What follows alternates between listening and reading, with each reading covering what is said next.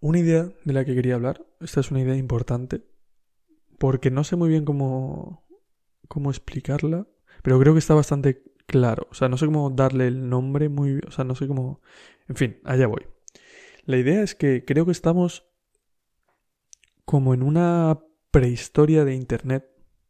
Creo que Internet va a ser la verdadera historia, porque todo lo que había antes de Internet o de la tecnología en general, mmm, lo veo como, ¿sabes? Papeles mojados. Hay papeles.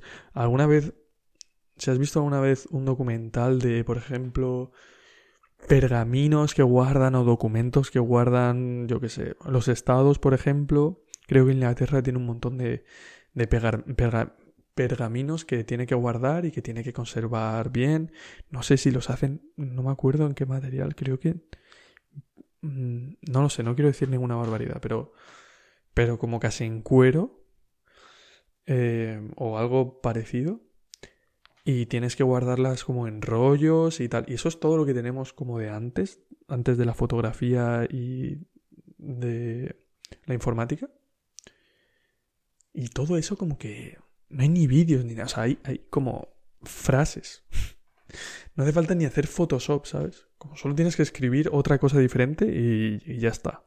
Y eso es todo lo que tenemos es como, como muchas veces mm, la gente religiosa te habla, por ejemplo, del Corán o de la Biblia como prueba de que Dios existe. Y es como, tío, si yo lo que estoy diciendo es que la prueba no me la creo. El concepto me mola, pero la prueba que me estás enseñando es lo que no me creo. Entonces, no me la pongas de argumento. Pues lo mismo. Creo que todo lo que había antes de la tecnología sobre todo para gente que nazca con tecnología, porque nosotros aún hemos visto el nacimiento de la, de la tecnología un poco, como que de, sabíamos que antes todo estaba en papel y que poco a poco, pues, no, no, hemos visto aparecer eso. Pero la gente que haya nacido ya en un mundo en el que el papel es mm, algo inútil completamente, va a ser muy difícil convencer a esa gente de que había historia antes de, de la tecnología, ¿sabes? Entonces creo que estamos como somos mm, los últimos seres prehistóricos. Ya somos y nosotros aún estamos ahí en el límite, pero nuestros padres son como los únicos ya ay, míralo, que pobre, todo pasaba antes de internet. No, no, no, no. Seres prehistóricos realmente. Entonces, em, creo que también, o sea, es que lo que me jode esta idea, lo que me jode, lo que me gusta, es que mm, concuerda bien con el hecho de que creo que estamos teniendo un comportamiento bastante prehistórico, como bastante cromañón. por ejemplo, por ejemplo, eh, hemos vuelto un poco, o sea, no sé si hemos vuelto, no sé cómo decirlo. Mm, estamos. No sé si alguna vez no hemos estado, por eso lo digo. Mm, por ejemplo, si en entretenimiento está como volviendo una, una oleada de boxeo o de peleas como entretenimiento. Creo que ha habido unos años en los que no se no tenía ningún impacto o que tenía muchísimo menos impacto, no sé.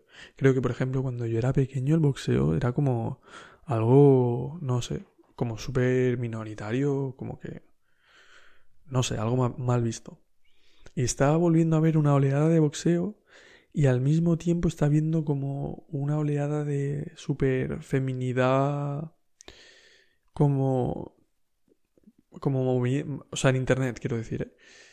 Como porno y OnlyFans y cosas así, ¿no? Como mujeres que son como están súper sexualizadas y hombres que están como súper agresivos.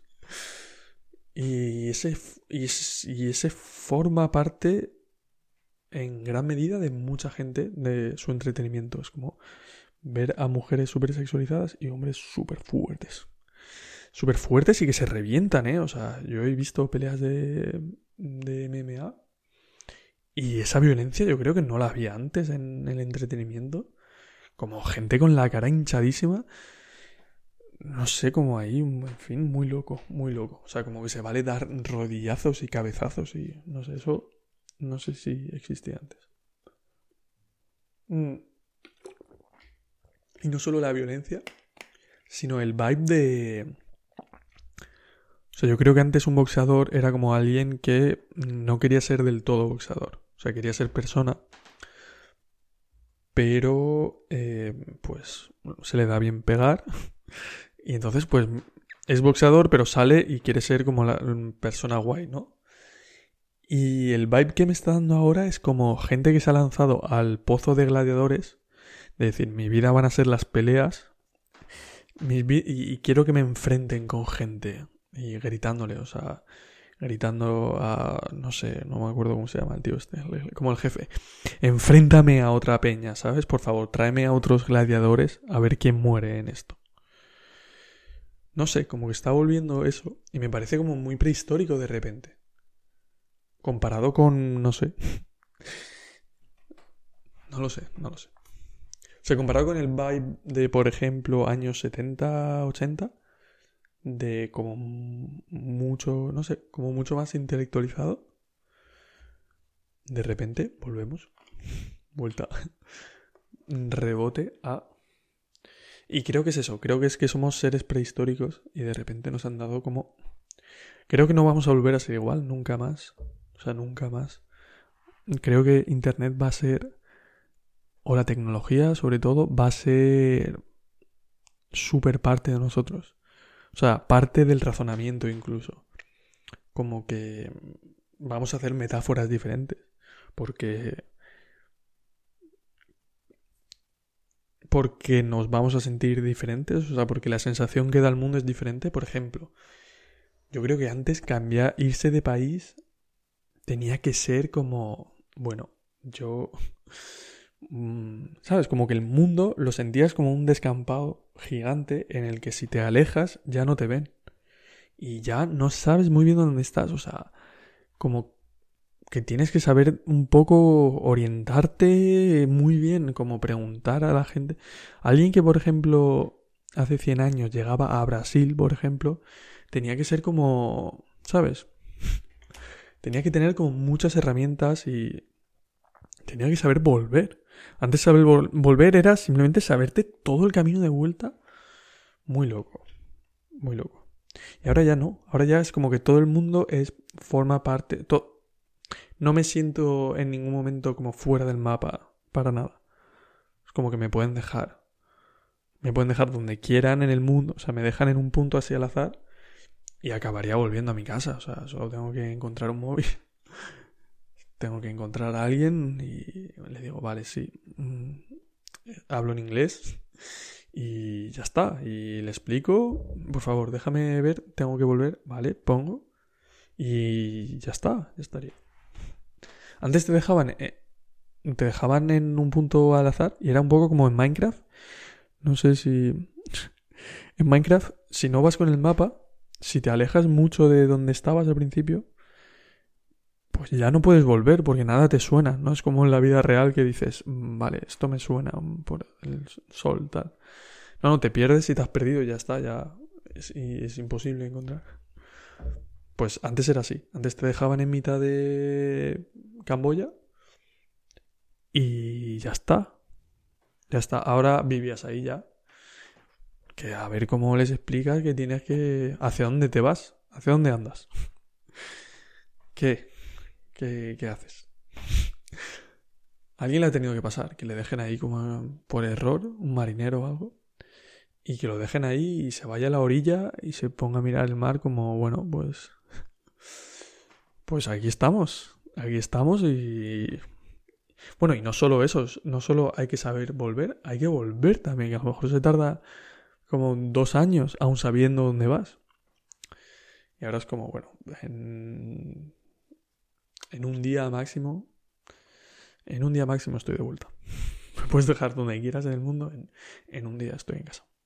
Entonces, no podemos tener la misma sensación para nada del mundo. Y eso creo que nos va a cambiar totalmente. Totalmente. En la forma de... de entender el riesgo, yo creo que, por ejemplo, antes tenías que asumir el riesgo como parte muy natural de la vida. Como, vale, si queremos cambiar de ciudad, entendemos que podemos morir por el camino. Y ya está, y tengo que hacerlo. O por ejemplo, algo que siempre me ha llamado mucho la atención es el porcentaje de muertes que había antes de, mujeres dando a luz. Y las mujeres se quedaban embarazadas. Yo con ese con esa probabilidad de muerte no, no diría, bueno, ya está, que, que, sea, que tengan hijos, que tengan hijos las demás, ¿sabes? O sea, no me voy a jugar mi vida con, 20, con bueno, 20 años. 20 años estoy diciendo. 15 mm, años. No me voy a jugar la vida con 15 años para dar un hijo que seguramente muera. Que seguramente muera él y yo. Y antes era como, sí, perder un hermano era normal. Y eso, eso, eso hace nada. Eso hace justo, somos los únicos que no lo hemos vivido. Y, y sí, creo que nos va a cambiar mm, todo, todo, todo, todo. Porque no creo que antes de que inventaran el papel, no creo que la gente que viviera ahí se sintiera prehistórico tampoco, ¿no? Y lo son, ¿no? Gente que no... que existía antes de la escritura, joder. Escribe un poco, ¿no? Hazte un croquis ahí. ¿Qué está? ¿A dónde vas? ¿Qué? ¿Lo vas a hacer todo de memoria? ¿Vas a hacer tu casa? ¿Vas a hacer tu casa y no te vas a parar un momento a hacer un croquis de qué va a pasar? No, vas a ir trayendo piedras y a ver qué sale, ¿no? Otra vez. Otra chapuza más, ¿no? La gente se enfadaba entre ellas en la prehistoria, como, otra, venga, otra vez. Te he dicho, te he dicho así de grande. Y el otro pone los brazos así y dice yo, pero es que yo tengo los brazos así.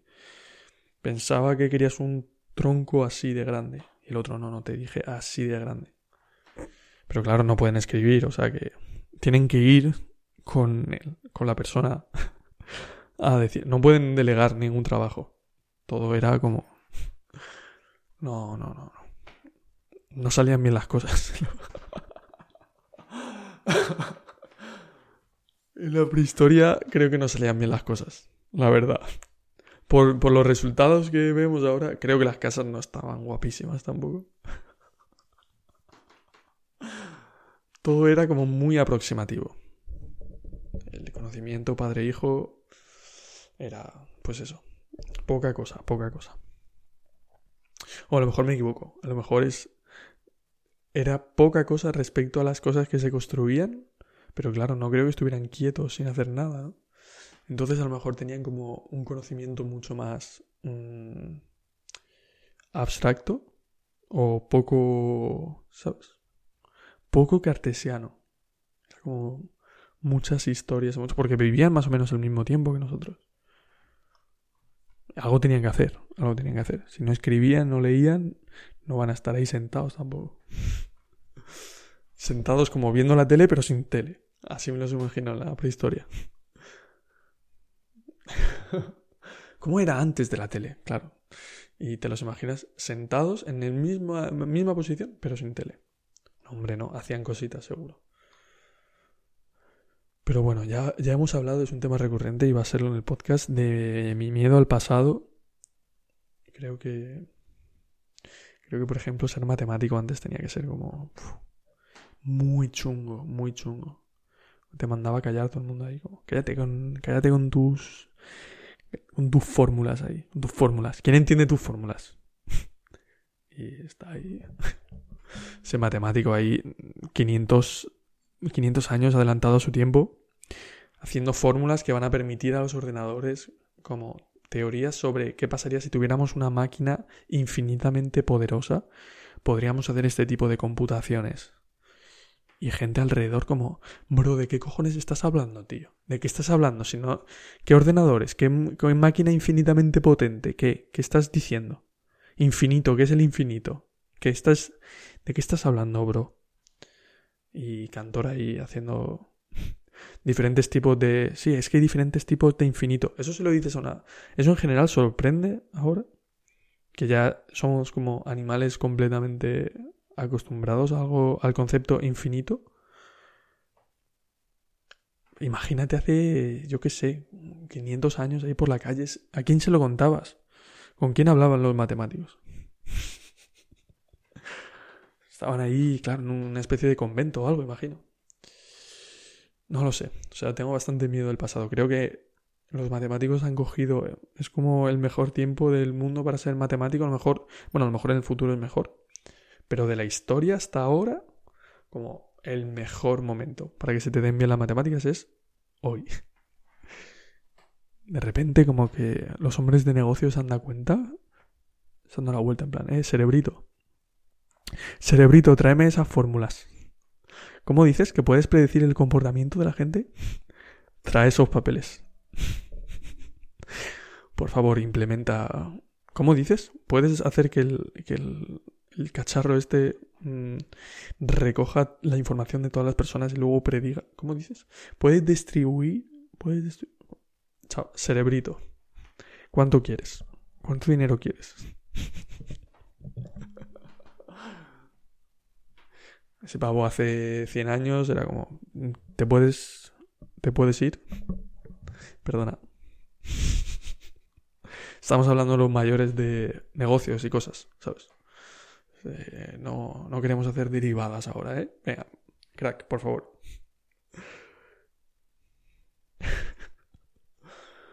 sí. Así que nada, somos somos gente, somos, estamos en la neoprehistoria. Es, es la segunda prehistoria, a lo mejor. Y no nos estamos dando cuenta, ¿eh? Yo aviso hay que parar de este comportamiento. Mm, bueno, y a lo mejor las personas en el futuro son de una manera que no nos imaginamos. Como que es, mm, entienden la ficción de otra manera.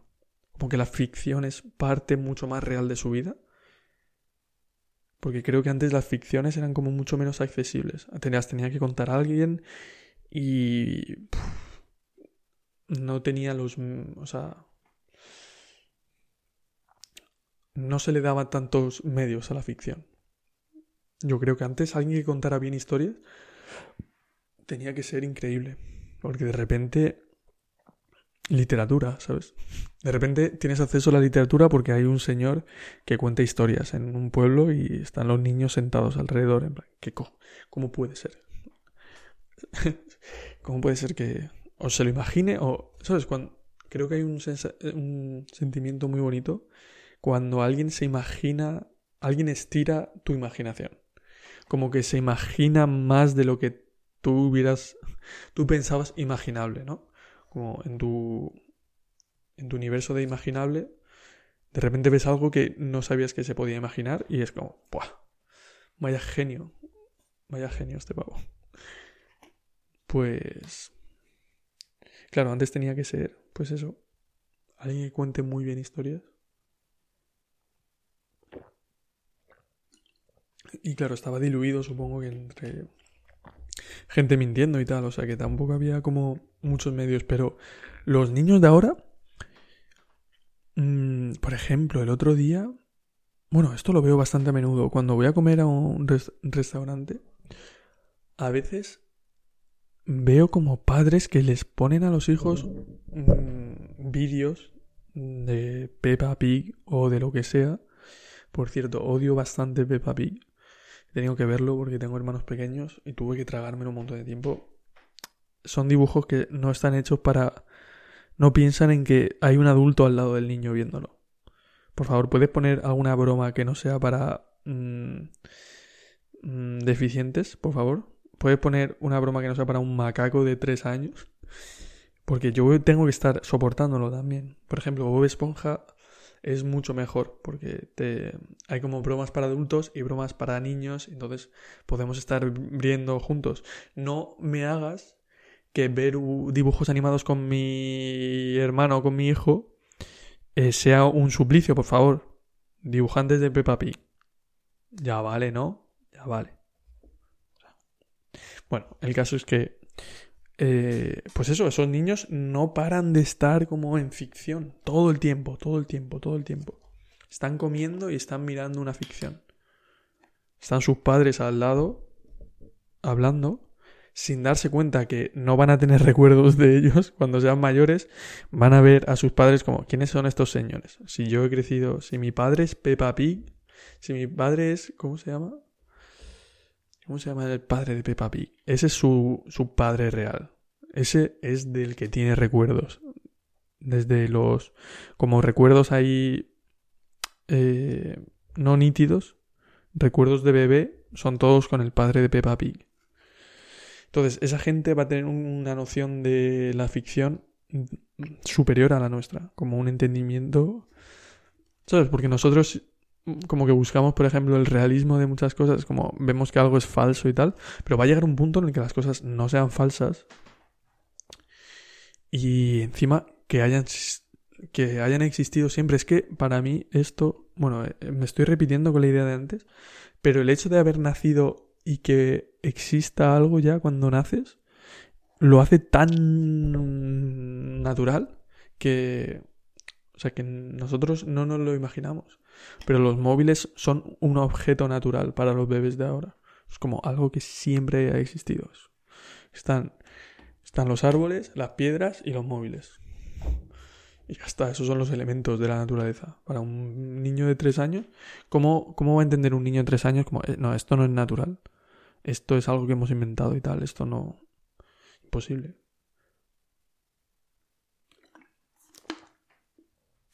Entonces sí, yo creo que nos van a ver como prehistóricos.